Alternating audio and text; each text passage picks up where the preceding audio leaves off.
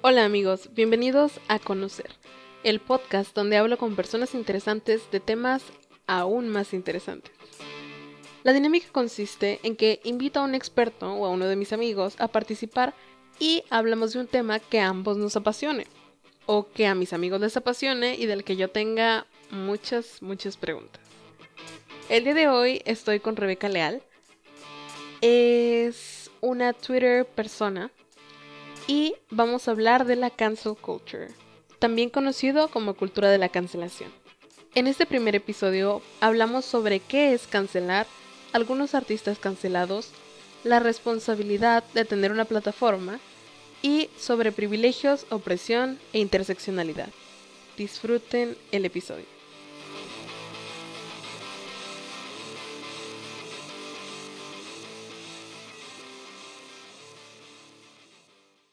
Hola Rebeca, ¿cómo estás? Bienvenida a conocer. Hola, buenas tardes. bueno, para los que no la conocen, este, ella es Rebeca, es compañera mía de Derecho, leyes para los que le dicen leyes y no Derecho. Em, es tuiteadora profesional y em, la he elegido para este primer episodio de Conocer porque vamos a hablar de un tema muy, muy curioso y muy presente en, en la cultura del Internet, que es la cancel culture o la cultura de la cancelación.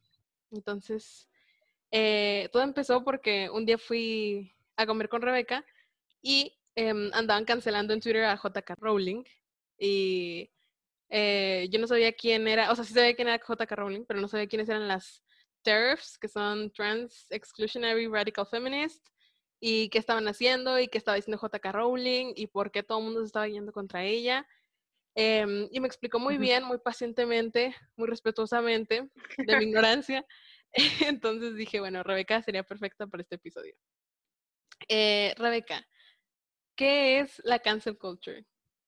Um, la cancel culture es cuando alguien famoso de cualquier así como ámbito este, hace algo que la gente puede considerar problemático.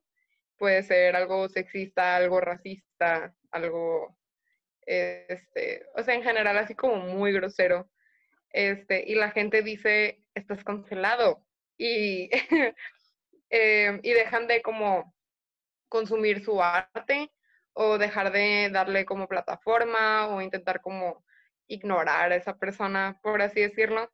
Y así, o sea, es más como, sí, o sea, intentar quitarle una plataforma a una persona que se considera problemática como un boicot eh, en internet o algo así. Sí, ajá, exacto. Ok. De hecho, aprendí una palabra nueva mientras buscaba yo mi definición de cancel culture, que pues sí era la misma. Y eh, la palabra vilipendiar, yo no sabía que era vilipendiar. Eh, increíble. ¿Y es, cancelar? Increíble. algo así. Es mostrar desprecio por la persona con palabras o actos. Entonces, en este caso sería vilipendiar a un a alguien que hizo un acto despreciable por, la comunidad, o sea, considerado despreciable por la comunidad, eh, porque muchas veces de tirarle hate, o sea, tirarle hate de que eh, decir cosas de esa, malas de esa persona o exhibir a esa persona públicamente para que la gente sepa quién es eh, o, lo que hizo y pues sí, el, como quitarlo de alguna plataforma, ya sea musical o actoral o diferente. Em, bueno, tweets eh, o hashtags comunes para cuando se cancela a alguien en internet son hashtag algo y sober party, hashtag cancelen a fulanito, hmm. este... Fulanito canceled. Fulanito canceled. ¿Lo, has oído en, español? Yo no lo he oído en inglés. Mm, no, no, la verdad nunca lo he, o sea, pero incluso, o sea, yo he visto que, o sea, artistas o como personas que hablan en español, como quiera les ponen el is over party, o sea, el, como el hashtag en inglés. Yo vi que hubo un tiempo en el que Benito, Benito, mi amigo íntimo, Bad Bunny, yo le digo Benito porque es mi compa, este, yo he visto que intentaron como cancelarlo hace un par de meses y también pusieron como Bad Bunny over party y, o sea, pudo haber sido nada más como Bad Bunny está cancelado, pero no, nunca lo ponen así. Siempre lo veo como es over party. La fiesta de Bad Bunny, que está cancelado. Exacto, se cancela, ajá, ajá. La fiesta de Bad Bunny porque se canceló, ese es todo el hashtag. Se les quita demasiados caracteres para, para tirar hate. Pero bueno. Eh, y siento que esto va de la mano con que nació, según mis fuentes, según mi investigación, nació en Black Twitter em, y que era más como hipérbole. O sea, que era alguien decía algo racista o así como que cringy o que daba pena ajena y decían como que, uy, esto está canceladísimo, pero era, no, no hacían un hashtag de todo esto, nada más era como una expresión de que esto está cancelado, esto está cancelado, en general. Y luego ya como que Twitter lo empezó, Twitter ya en general lo empezó a agarrar más, o sea, como que a apropiárselo y ya se hizo, creo que es donde es más presente, en, Twitter, porque se pueden difundir las cosas más rápido. Pero ya se hizo como parte de, de una cultura del Internet. Ajá, sí, no, yo, yo creo que, según yo, cuando empezó así como a realmente cancelarse artistas y así, creo que empezó con el movimiento de Me Too.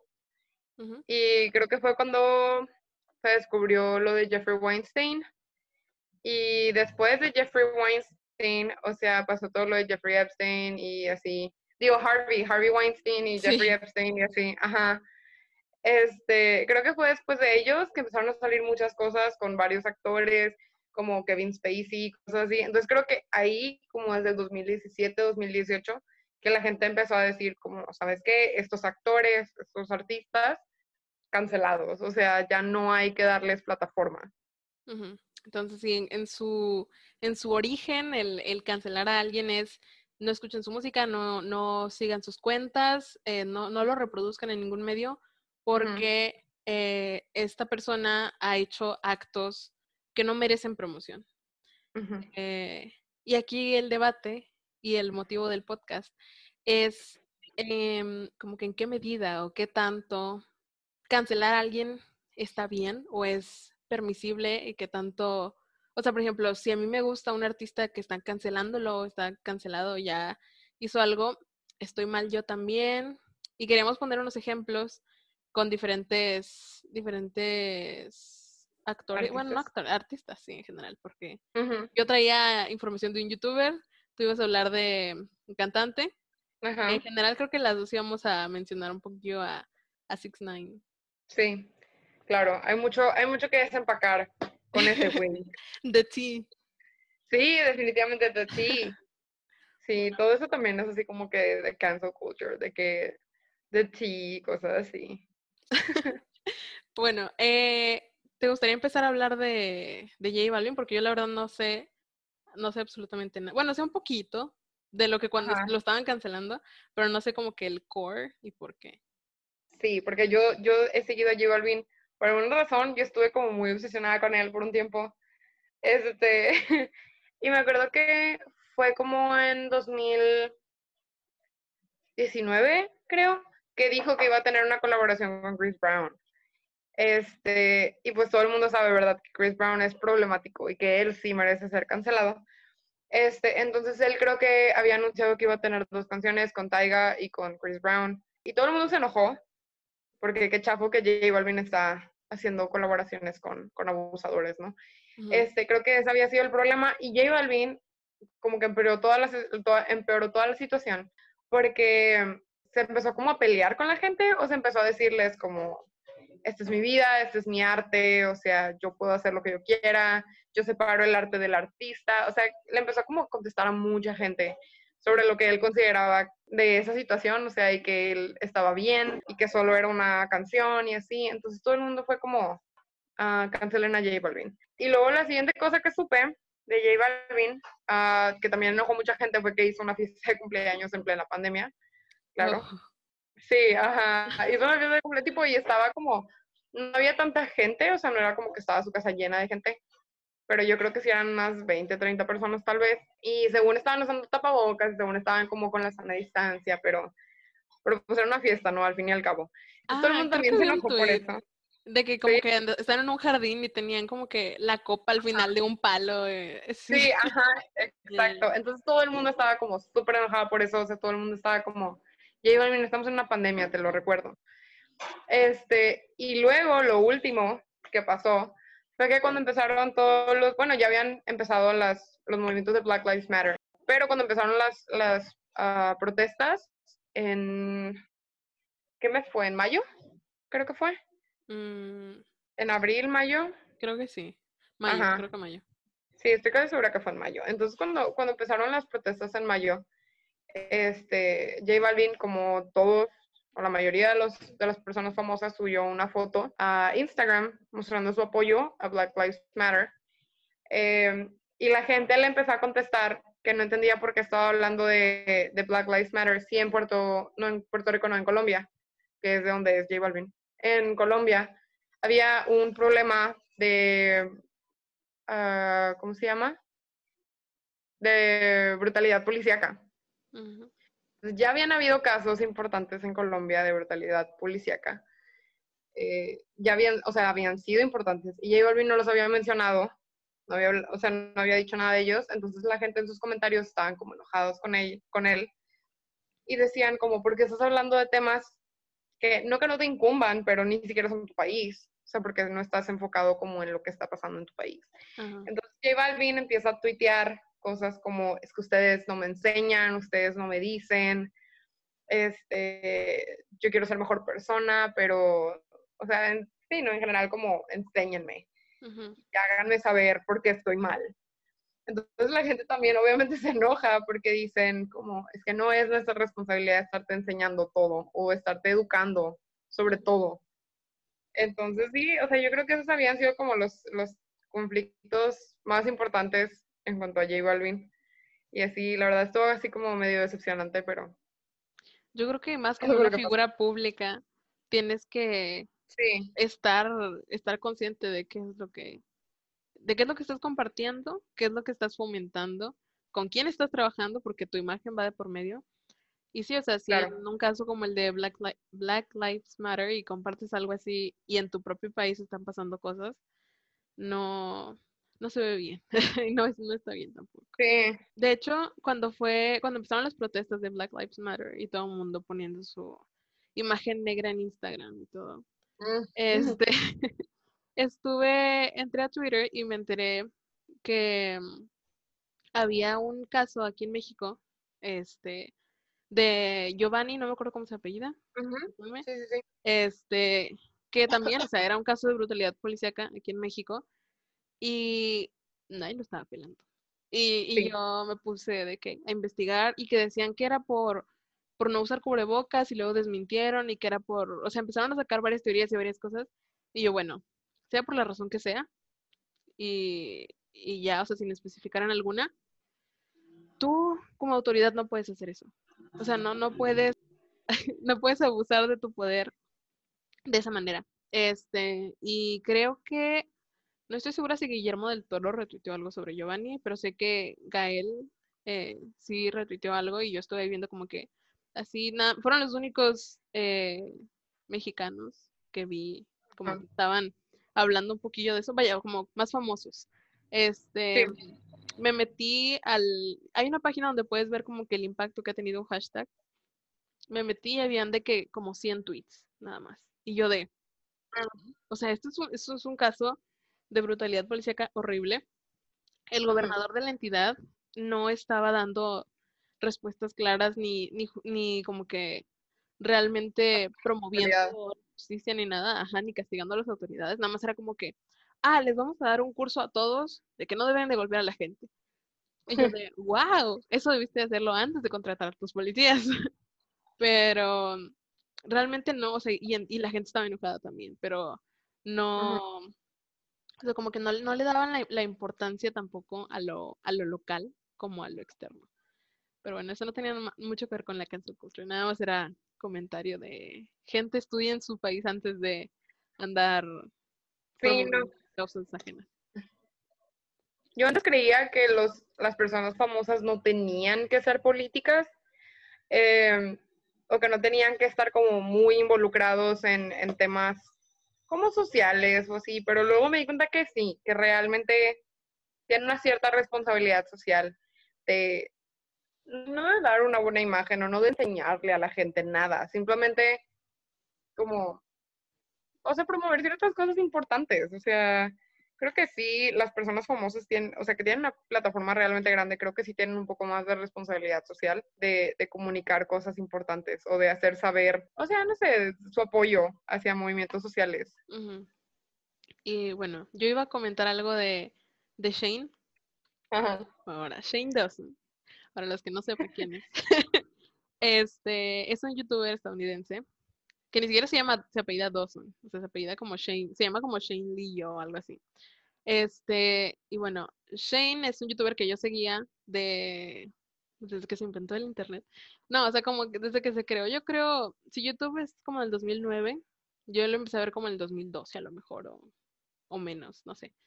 Este, el punto es que desde entonces Shane hacía, bueno, en general hacía sketches y luego se hizo más como de probar cosas de que de comidas y luego empezó a hacer como documentales en YouTube que yo todavía a la fecha seguía y vi yo creo que como tres de cinco este y era como que no pues está bien súper padre me inspira eh, me identifico y así.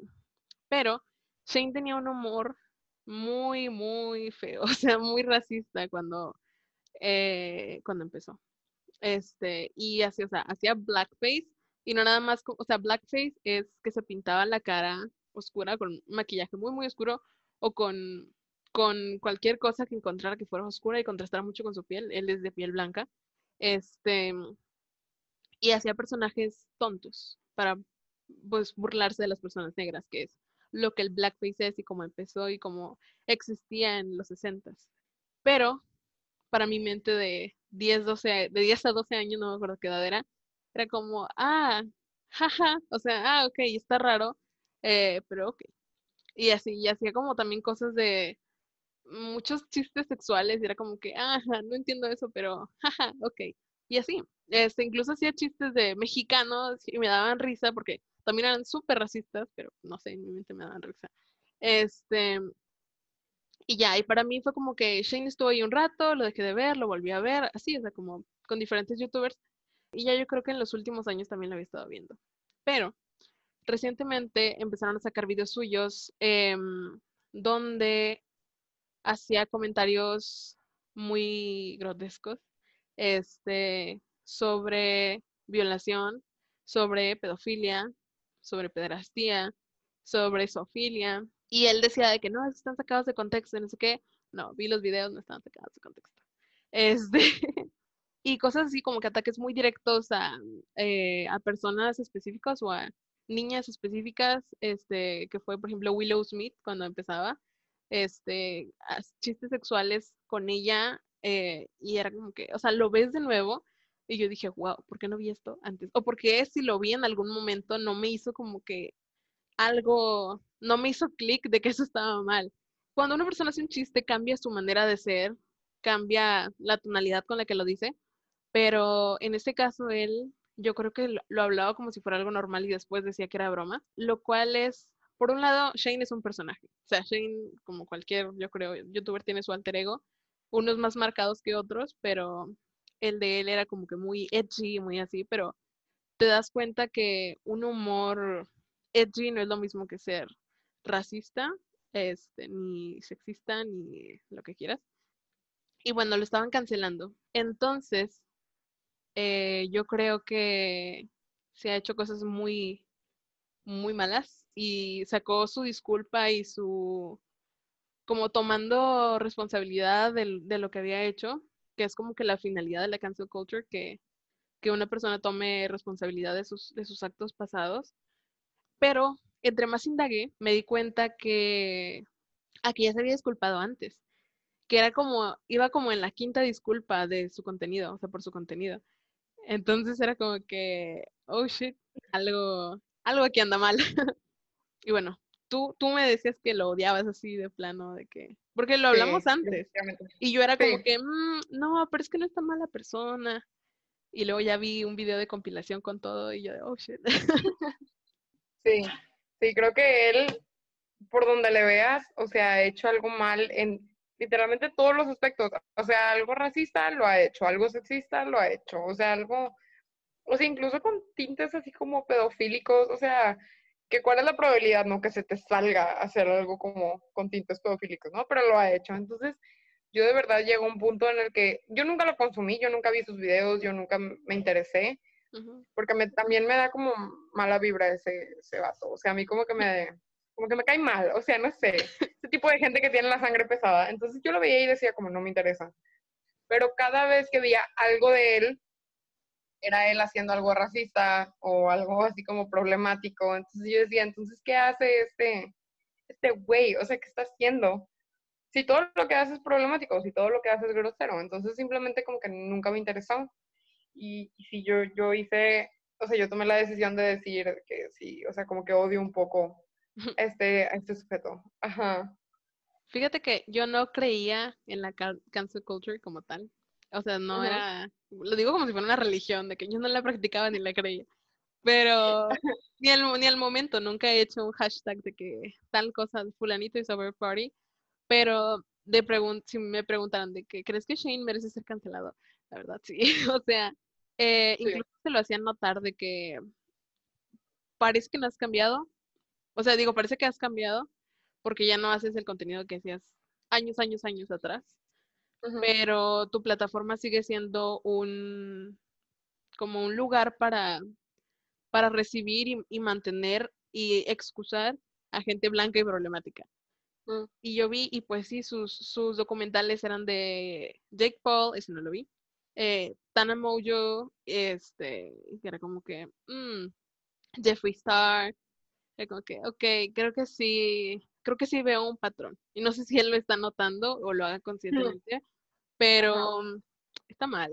Este, y por ejemplo, veía como que en sus meet and greets em, llegaba a besar a niñas de 12, que es como que, o sea, tiene 12, ¿sabes? No, no creo que esté la niña consintiendo, o sea, a lo mejor para ello, de hecho vi un tweet de la supuesta niña, no sé si fuera, decía que sí, yo era la niña del video y tenía 12 y la verdad, yo amaba a Shane y era mi todo, pero lo, lo que todo, o sea, puede significar para una niña suicida con depresión de 12 años.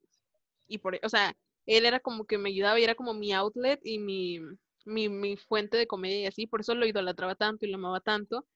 Pero en la vida real no, o sea, vaya, como que él debió de haber detenido eso. O sea, muchas cosas. O sea, como que su plataforma era muy permisiva y muy sexual y muy pedofílica. Este, y yo la cancel culture la veía como muy reduccionista. O sea, para mí era como que eh, que hagas algo malo no significa que seas una mala persona.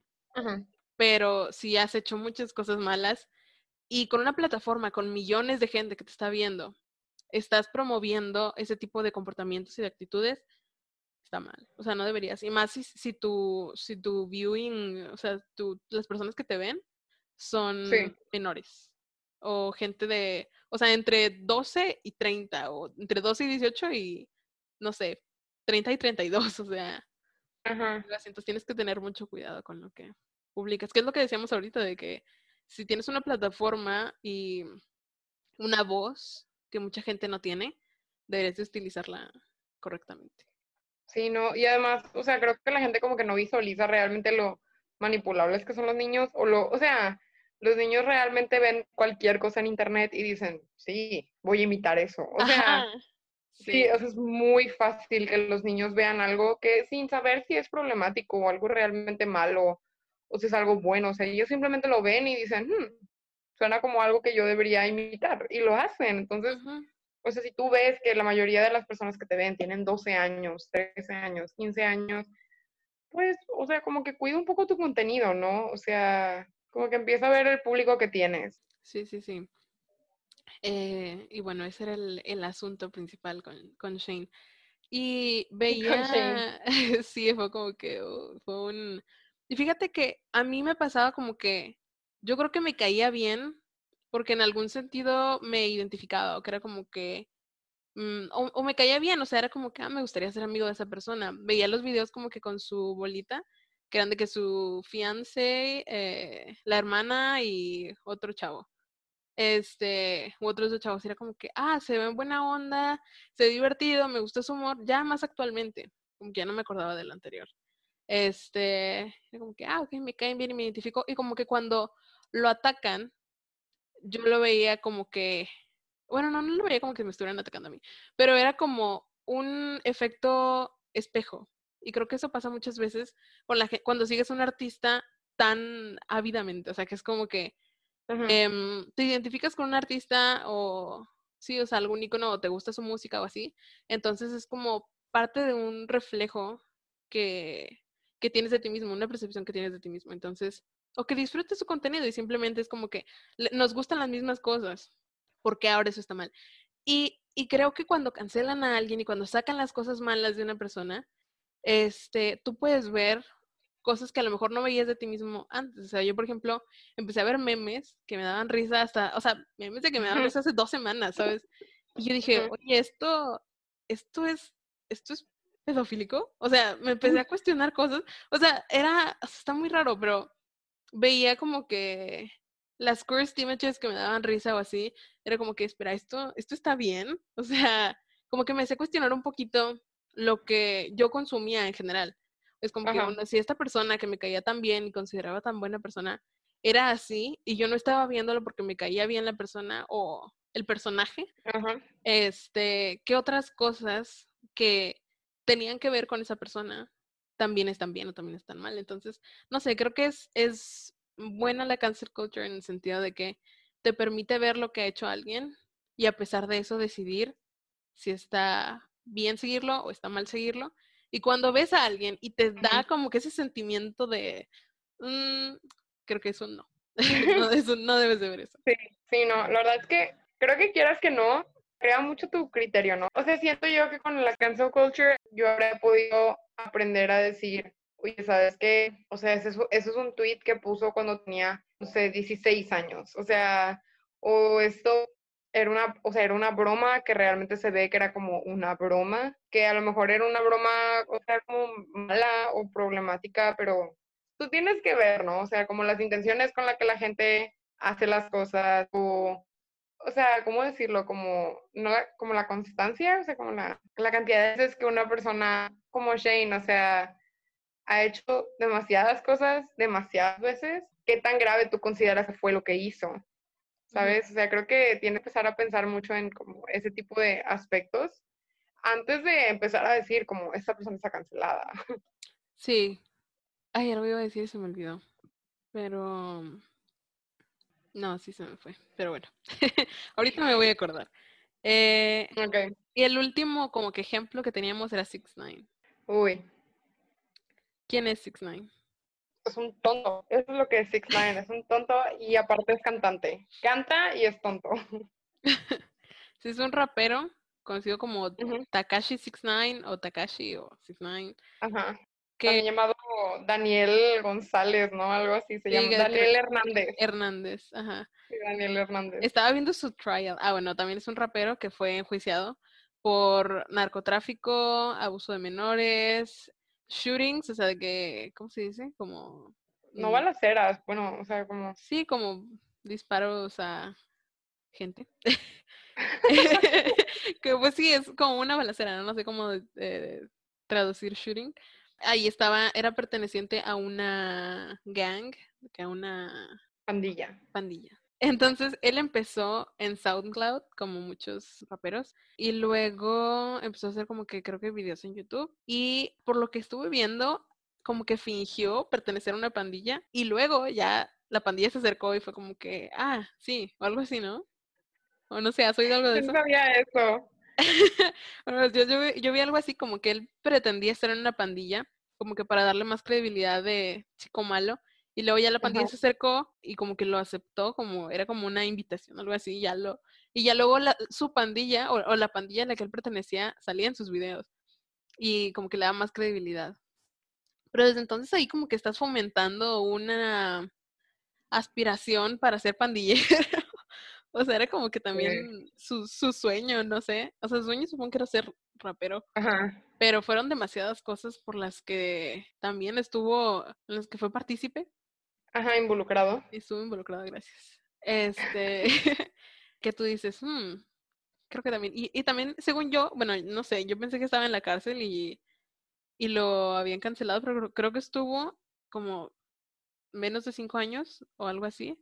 Estuvo como un año. Hace unas, ah, no manches, ¿en serio? Sí, sí, sí, sí. O sea, bueno, ahorita la razón por la que está fuera ahorita haciendo música es porque estuvo en la cárcel como un año y lo sacaron y lo metieron a arresto domiciliario.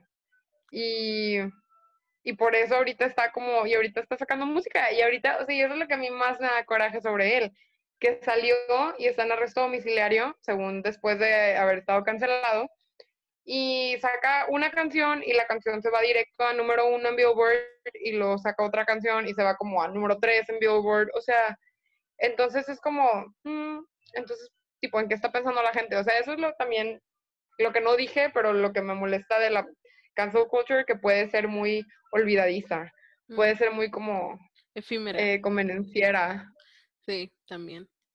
Eh, y de hecho, con lo que te decía antes de que la, mm, la gente como que se toma muy a pecho lo que hacen sus artistas y, te sientes atacado personalmente o algo así si un artista tuyo se ve cancelado. Eh, estaba viendo tweets relacionados a, cuando cancelaron a Six Nine y todo el mundo estaba, bueno, no todo el mundo, pero algunas personas estaban como de que es como que Twitter se dividía en dos. Un lado de qué bueno que ya cancelaron este tipo y por otro lado de cómo lo cancelan esta gente, es bien eh, delicada, que no sé qué. Eh, y había uno particularmente que decía que, bueno, se supone que Six Nine estuvo involucrado en grabar un video donde salía él y otro, otro miembro de su pandilla, o de la pandilla a la que pertenecía, no sé si era suya, con una niña de 13 años eh, realizando actos o sexuales o muy sugestivos, este, y que la subió a su Instagram, tengo entendido. Y, y luego este, esta persona en YouTube, está, digo en YouTube, en Twitter, estaba diciendo de que no, es que es culpa de esa niña porque era un acuerdo consensuado y luego ella fue a denunciar y yo de, ¿qué? o sea, ¿Qué onda? Nada más a los fans de Six Nine se les ocurre decir cosas como, um, la culpa era de la niña de 13 años. O sea... ¿Hasta dónde llegas para defender a un artista que no conoces? Sí, no, o sea, yo, o sea, no sé, siento que, o sea, no sé, a lo mejor me da un poco más de sentimiento porque es como si yo ahorita, a mi edad ahorita, yo, eh, o sea, hago algo con un niño de 13 años, o sea, imagínate, es como, yo lo puedo entender porque yo ahorita tengo 19 años, como él en ese entonces, y obviamente a mí jamás me pasaría por la cabeza hacer algo así con un niño. Y es mentira eso que la gente dice como, es que no se ve como un niño. No es cierto. O sea, los niños sí se ven como niños. O sea, entonces sí, me da miedo. me da miedo esa como situación. Me, me, parece muy, me enoja, me da mucho coraje, la verdad. Este, y me da mucho coraje que la gente quiera como hacerlo pasar como si sí, o sea, como si no hubiera sido gran cosa. Es como, es, no sé, es una situación delicada en sí. Entonces, por eso me da mucho coraje que la gente no, como que se le haga tan fácil ignorar eso y seguir escuchando a Six Nine y seguir haciéndolo rico y llevarlo a número uno en Billboard y así. Sí, pero de hecho, lo que muchos, muchos decían de que como lo malo de la cancel culture, entre otras cosas, era que como que no te daban oportunidad a elegir a quién ver, como que te estaban imponiendo a quién no ver. O sea, como que te estaban diciendo, no veas a fulanito porque está mal y ya nadie lo vea, nadie tiene derecho a verlo. ¿Qué opinas de eso? Pues, o sea, sí, o sea, creo que, creo que sí es algo muy específico de la cancel culture que se enfocan, se pueden enfocar mucho como en un artista, pero, o en, o sea, sí, pues en algún actor o algo así, pero con otros actores o, u otros cantantes, simplemente, o sea, lo ignoran, o simplemente dicen como, hmm, no, esto no, no nos vamos a enfocar en esto. O sea, Chris Brown literal, o sea, volvió a Brianna casi hasta matarla, y Kevin Spacey es un violador y, o sea, situaciones así como, o sea, y Six Nine también es un violador y Shane Dawson es súper problemático y la gente como que lo sabe y se puede ver así a veces como que, que alguien en Twitter pone como Shane Dawson is over party y así, pero realmente siguen ahí, siguen estando número uno en Billboard, siguen teniendo colaboraciones con gente famosa, siguen estando en la radio, siguen, ¿sabes? O sea, creo que la cancel culture ve ciertos artistas y dice como, pues sabemos lo que has hecho, pero eh, pues X, ahí vas a seguir, ¿no? Pero otros artistas eh, que yo considero que a veces por menos este, son realmente cancelados, ¿no? O sea, realmente pierden plataforma, realmente la gente deja de hablar de ellos, o sea, y me, no sé, me parece muy raro cómo la cancel culture escoge, ¿no? Sí, como tú sí, tú no. ¿Quién, ¿Quién es la cancel culture? O sea, ¿crees que sean como que haters del artista que está en juego, del que su carrera está en juego? ¿O gente que nada más se, se añade por mame así de que... Ah, sí, andan cancelando este ahora. Ah, fíjate que no lo sé, o sea, yo creo que creo que es muy fácil, en especial en Twitter. Creo que es muy fácil simplemente poner un tweet y, y, que la gente lo vea y que a la, gente no le interese saber el trasfondo, pero que ya esté dándole retweet o like o comment o repitiendo lo del tweet, ¿sabes? O sea, creo que si alguien pone como, no sé, Bad Bunny Over Party, creo que es, o sea, creo que es muy dado en el internet, en especial en Twitter, que la gente no se pregunte como, mm, ¿y esta persona por qué está cancelada? No, simplemente es como, ah, está cancelada, ah, ok, está cancelada. Y lo, como que lo duplican, ¿no? O sea, y ahí se va y toda la gente comparte información o comparte opiniones que pues tal vez no están bien fundadas o a lo mejor y no era tan grave.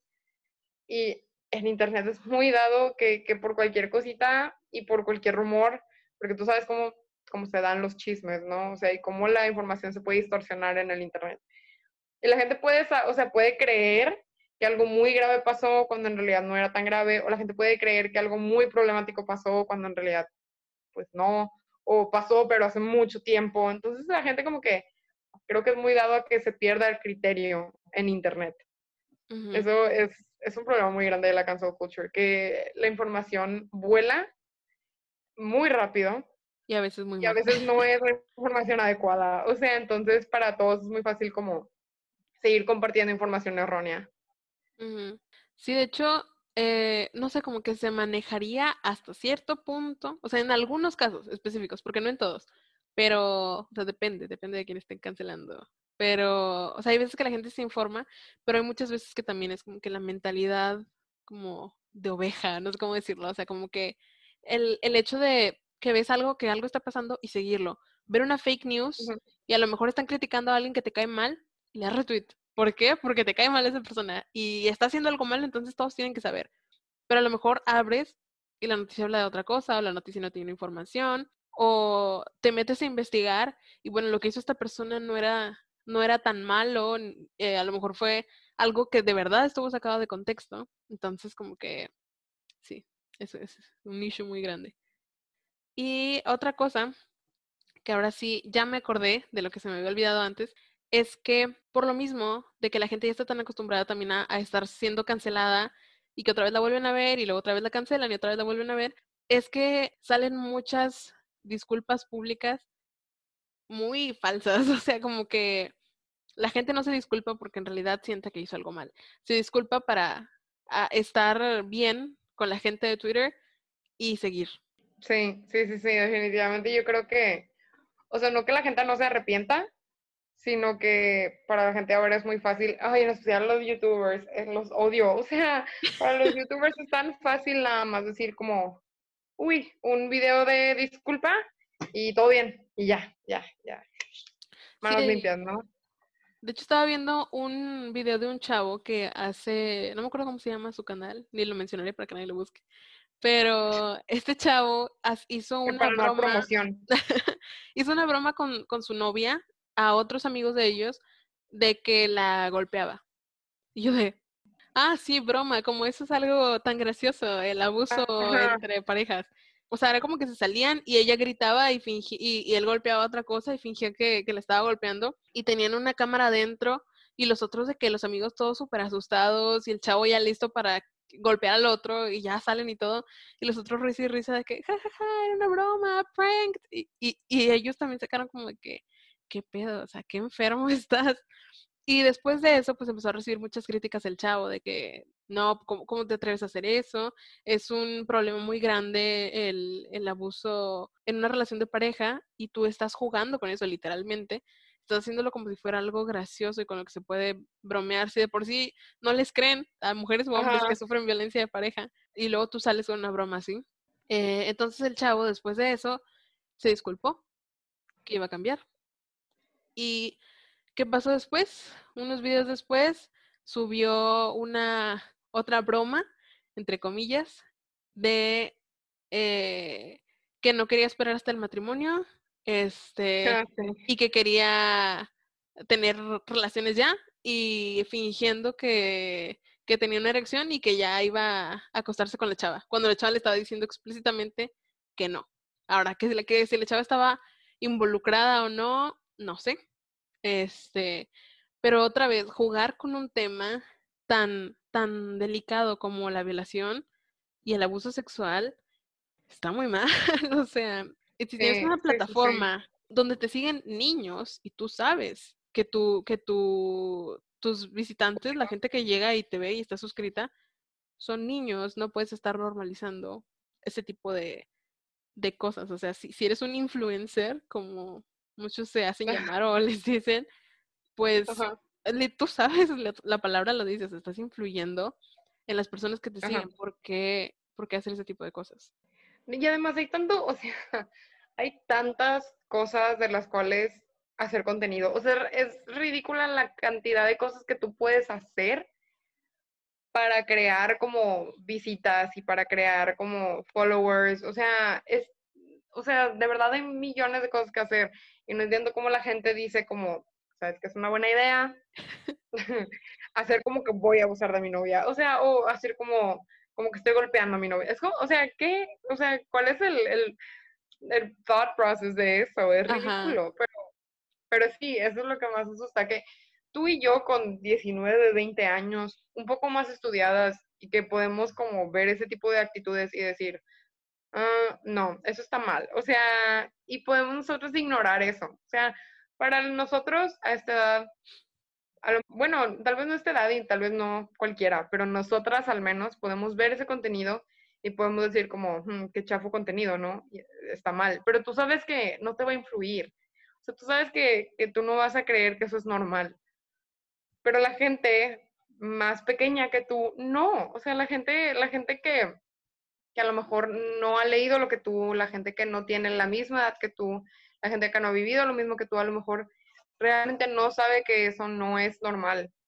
Y, y, se normaliza y lo ve en videos en YouTube y ve que da risa y ve que, o sea, y, y, es muy fácil para niños duplicar cosas en Internet. Entonces, por eso es muy importante que la gente entienda que si tú tienes una plataforma muy grande, lo que haces importa.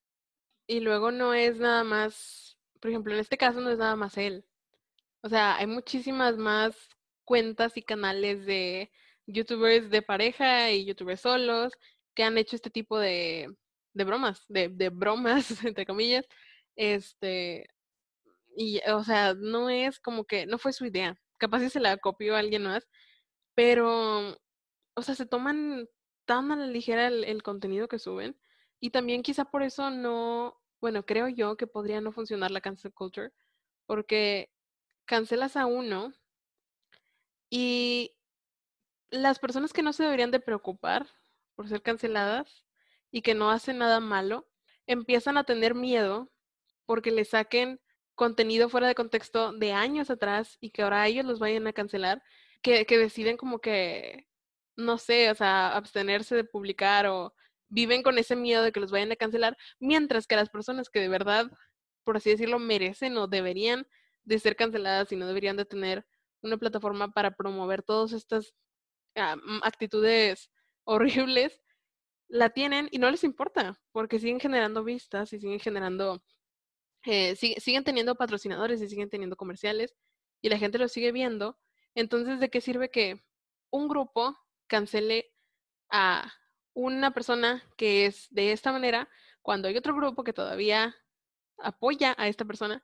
Y, creo que también por eso no podría funcionar la cancel culture, porque funciona para las personas que, uno, o tienen un criterio específico de, de qué está bien y qué está mal y tienen su moral un poco más, no sé, o definida hacia, no sé, hacia este lado, pero también hay personas que siguen y esos artistas existen porque hay otras personas que apoyan su contenido, que están del otro lado con su moral de que corrida hacia acá.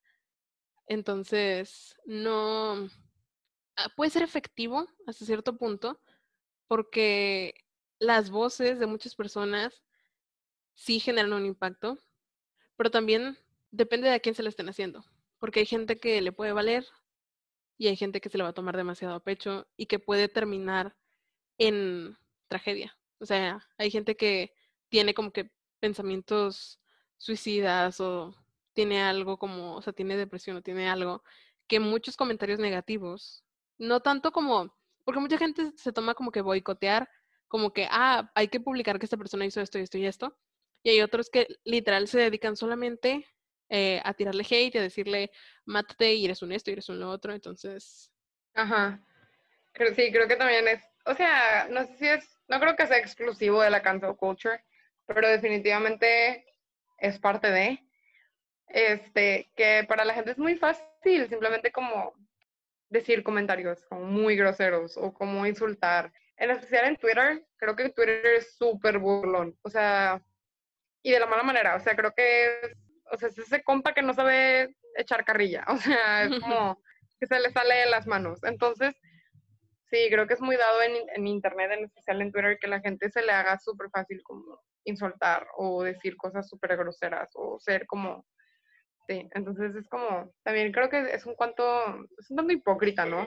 Hasta cierto punto, el que le sea tan fácil ser tan groseros y ser tan despectivos o agraviar a personas, pero que al mismo tiempo los quieran cancelar por ser problemáticos o los quieran cancelar por ser groseros o así, o, ¿sabes? O sea, es como, mm, entonces, ¿quieres ser un social justice warrior o quieres como nada más cancelar gente? Sí, sí, sí, es lo que decíamos antes, de que hay gente que conscientemente está diciendo como que las cosas que otras personas han hecho mal y por qué no merecen un lugar en una plataforma y otras personas que nada más están de sí, sí, o sea, como son esos con las antorchas ahí en medio de, de la inquisición que es estar cancelado. Es, no sé, o sea, a veces la odio, pero tiene sentido. O sea, siento yo que la cancel culture tiene sentido, tiene una razón de ser, creo que tiene una buena intención, por así decirlo, a cierto punto. Pero sí. sí, yo después de como que meterme a investigar más, meterme a ver un poco más a quién habían cancelado, porque tenía como que una idea de la cancel culture overall y que era como que hay esta gente que cancela a, la gente por todo, o sea, por cualquier cosa que no les parezca, lo cancelan. Porque mm, a lo mejor estas personas son demasiado, o sea, tienen como que su moral más hacia allá, como lo que te decía ahorita, pero ya vi que hay casos en los que sí, es que no sé, por un lado pienso como que todos tienen derecho a expresar su, eh, bueno, no, creo que sí sé, todos tienen derecho a expresarse y a, y a dar su opinión y a dar su punto de vista, eh, mientras lo hagas de una manera respetuosa y mientras no estés causándole un daño a nadie. Eh, y si estás causándole un daño a alguien y si estás perpetuando ciertos estereotipos o ciertas actitudes que no deberían de ser porque son dañinas, pues alguien tiene que ponerte un alto. Y más en personas que, que tienen poder en redes sociales, porque no hay nadie que controle, no hay una industria de por medio. Literalmente la industria son en YouTube tus suscriptores, en Instagram tus seguidores, en Twitter tus followers, o sea, ellos, si ellos son los que te crearon, ellos son los que te van a poner un alto. Y así funciona. No incito a la, a la, violencia ni al ser grosero ni, o sea, irrespetuoso ni atacar a la gente, pero sí tienes que tener cuidado con lo que publicas y tienes que atenderte a, la consecuencia, a las consecuencias de lo que, de lo que publicas. Sí, sí, definitivamente. Y, o sea, no sé, siento que volviendo a lo de, por ejemplo, J Balvin, que él estaba diciendo como, es que no me educan, es que no me dicen, es que, o sea, te digo, o sea, que, eso fue lo que habíamos mencionado la primera vez que hablamos en, en la llamada, que yo creo que cada quien, al menos ahorita, en estos tiempos, yo creo que tú ya no puedes estar en el Internet sin al menos alguna vez ver como a alguien cancelado o ver que alguien dice esto es problemático. O sea, tú creo que ya no puedes escapar de eso. O sea, creo que es imposible que tú puedas seguir viviendo en esa burbujita del, en el Internet. O sea, yo creo que la burbuja se rompe cuando entras al Internet y puedes ver que en todos lados hay algo problemático y puedes ver que en todos lados hay alguien siendo cancelado por algo. Y creo que cada quien tiene la responsabilidad de ver por qué algo es problemático, por qué alguien está siendo cancelado, no porque te interese particularmente, sino para ver por qué sus acciones son importantes o por qué sus acciones son problemáticas. Entonces, creo que cada quien tiene como un cierto nivel de responsabilidad, ¿no? De, de saber qué es problemático, qué es bueno, qué es racista, qué es clasista, qué es misógino, ¿sabes? O sea, creo que está en todos ver qué estamos haciendo con nuestras acciones y nuestras palabras. Yo siento que sí tiene que ver, o sea, concuerdo con lo que dijiste, pero siento que sí tiene que ver con que te importe o no. O sea, porque si no te importa algo, no lo buscas. Y lo digo de primera mano, sí. Si yo cuando estaba más chica ah, hacía cosas, decía cosas, y como no me importaban y no me afectaban, pues no las buscaba. O sea, hasta que algo me pasaba para, para tener que saber o querer saber de qué hablaban o qué era esto, ya me interesaba y las buscaba. Pero yo estoy segura que me reí de muchos chistes transfóbicos y de muchos chistes homofóbicos y de muchos chistes machistas, porque en ese momento no, no lo sentía como que ni un ataque personal, ni a mis amigos, ni a nadie, porque no conocía a nadie diferente a mí. Entonces era como que, ah, bueno, no me importa. O me pasaba así en mi pequeña mente, o sea, lo, lo recibía y lo almacenaba o lo desechaba dependiendo de qué fuera. Pero hasta que no me, no me importaba, no me afectaba, personalmente no lo buscaba. Y creo que eso pasa con todos. Sí, sí, definitivamente a ti no te va a interesar. O sea, no que, no que sea la regla, pero yo creo que definitivamente todos nos interesamos y buscamos y leemos y hablamos de lo que nos incumbe, ¿no? O sea, si yo soy mujer, obviamente yo, yo considero que a todas en algún punto nos debe interesar al menos como hablar sobre feminismo, leer sobre feminismo. O sea, yo como mujer, sí, mínimo yo puedo saber, ¿no? ¿Qué onda conmigo? Y mi identidad y así. Y, o sea, creo que es, es muy diferente la vida de una persona. Eh, o sea, y aquí es donde entra, ¿no? La interseccionalidad, la interseccionalidad. Este, creo que es muy importante que tú entiendas en qué posición estás tú. Si eres una mujer cis, si eres bisexual, si eres una persona trans, o sea, y creo que es un poco injusto, ¿no? Que, que, que no haya una plataforma para todo. Creo que sí es un poco imposible que, que tú te enteres de todo, ¿no? O sea, creo que es imposible que tú estés al pendiente de todos los problemas de todas las comunidades. Es imposible hasta cierto punto.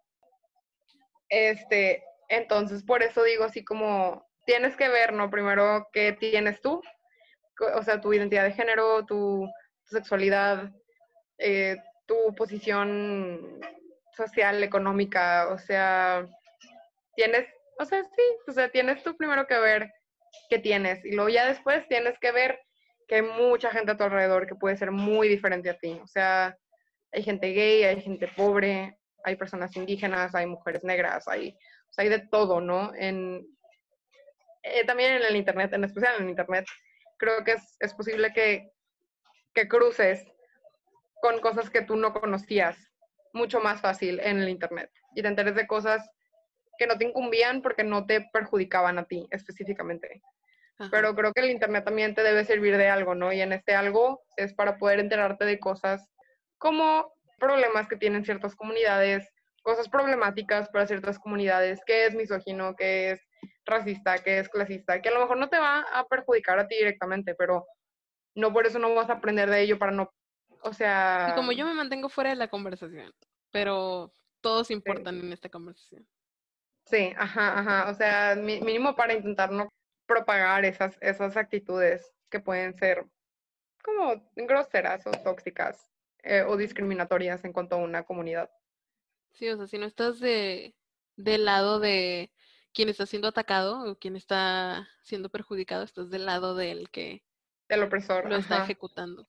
Y bueno, la interseccionalidad, para aquellos que nos ven y no saben qué es, o que nos escuchan y no saben qué es, la interseccionalidad, tengo incluso la definición, un momento por favor, es un fenómeno por el cual cada individuo sufre opresión u ostenta privilegio en base a su pertenencia a múltiples categorías sociales. ¿Qué quiere decir? En este momento les estoy mostrando una como una gráfica de payo, no sé, un círculo del el círculo del privilegio.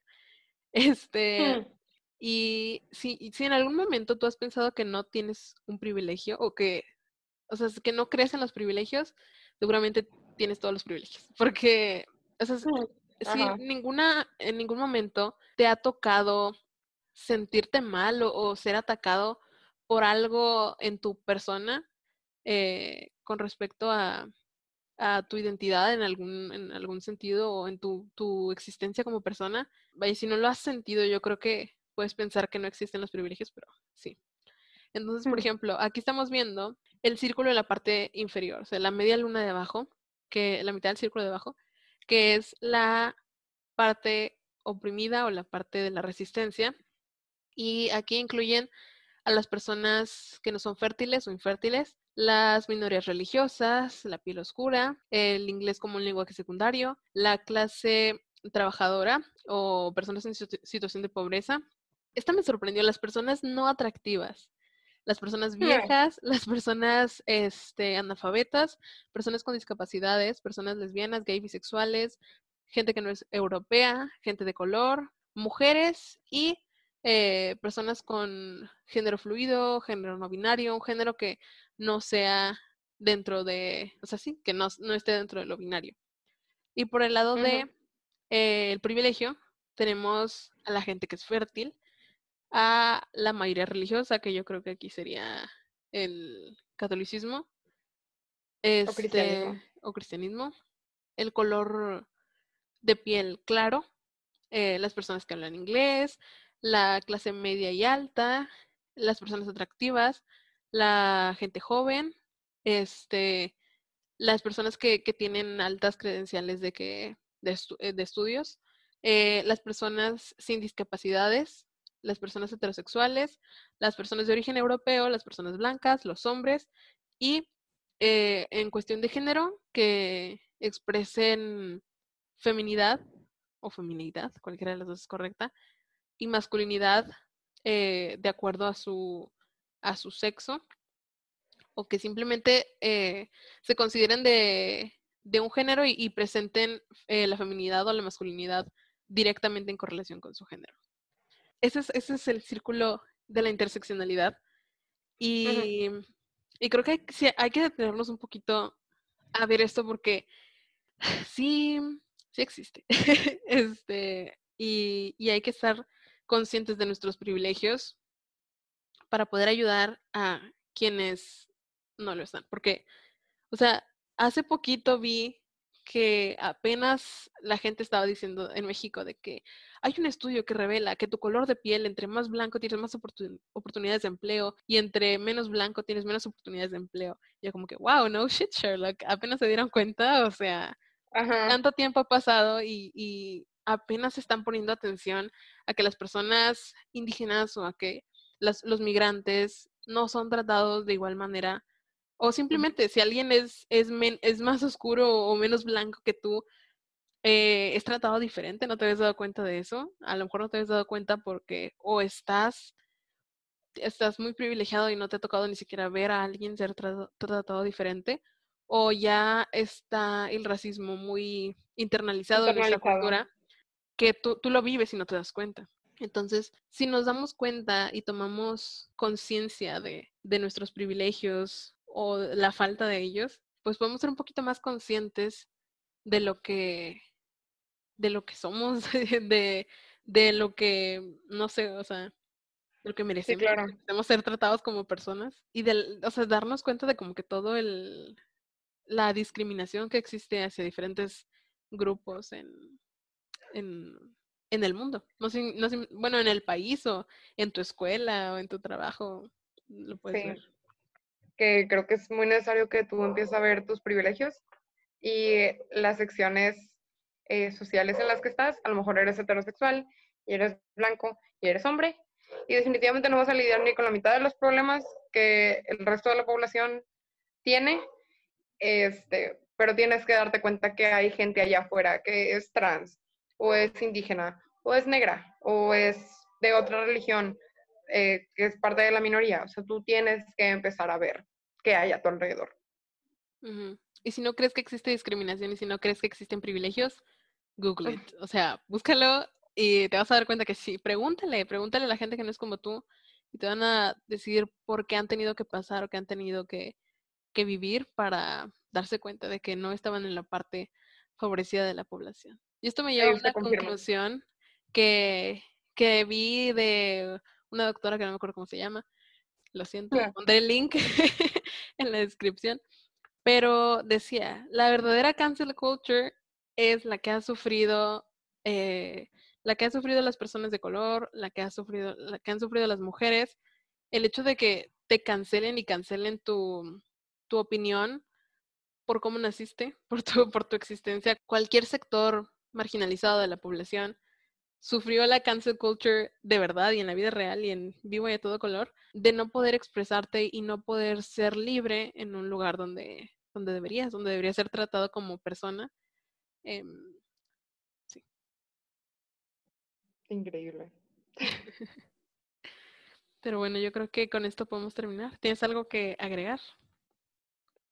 No, no, creo que, que la cancel culture tal vez no es necesaria, pero creo que definitivamente ha hecho que la gente empiece a pensar un poco más y ha empezado a tener un poco más de criterio y ha empezado a, cuestionar qué es problemático y qué no. Entonces, creo que es nada más eso. Creo que es, o sea, cancel culture, creo que es muy importante que todos tengan su propio criterio sobre la gente y lo que hace. Y creo que es muy importante que empieces a tener una cierta balanza y un cierto compás moral un poco mejor como formado. Concuerdo contigo. Bueno, muchísimas gracias Rebeca por estar en la primera emisión de Conocer. ¡Qué este, emoción! Y esperemos ver los comentarios de la gente y los que están escuchando esto y los que están viendo esto, ver qué opinan. Por favor, sean respetuosos. Por favor, no tienen hate. no nos cancelen. No nos cancelen, es mi primer episodio, por favor. Lo estoy intentando. Este, muchas gracias por escuchar y muchas gracias por participar, Rebeca. Muchas gracias. Eh, ¿Te pueden seguir en, en, Twitter? Claro que sí. Mi arroba en Twitter es Rebeca Leal 36. Tuiteo pura mensada, pero tuiteo todo el tiempo. Entonces contenido no les va a faltar. Sí, sí, muy, muy buena. Incluso vi, vi un, estaba viendo Twitter y vi uno de los tweets, era como que retuitea este tweet con tu nalga izquierda y lo decía, Jane Lane ha retuiteado este comentario, este tweet. claro que lo hice, claro que lo hice. Tengo que intentarlo, tengo que intentarlo. Pero sí, eh, síganla, es muy entretenido. Yo no sé cómo no la seguía desde antes, hasta que nos encontramos después. Fue como, ¿qué? ¿Cómo no la seguía? ¿Cómo no la conocía en persona? Pero bueno, Muchas gracias por estar aquí y nos vemos pronto, quizá. Gracias a Rebeca Leal por participar en el primer episodio de Conocer. Recuerden seguirla en Twitter como arroba rebecaleal36 y pueden seguirme en las diferentes redes sociales de Conocer, tanto en Facebook, Twitter e Instagram como arroba conocerpodcast. Pueden dejarme un mensaje en cualquiera de estas redes sociales sugiriendo algún tema que les gustaría escuchar. O si quieren ser parte de algún episodio de Conocer, no duden en mencionarlo también. Muchas gracias por escuchar y hasta la próxima.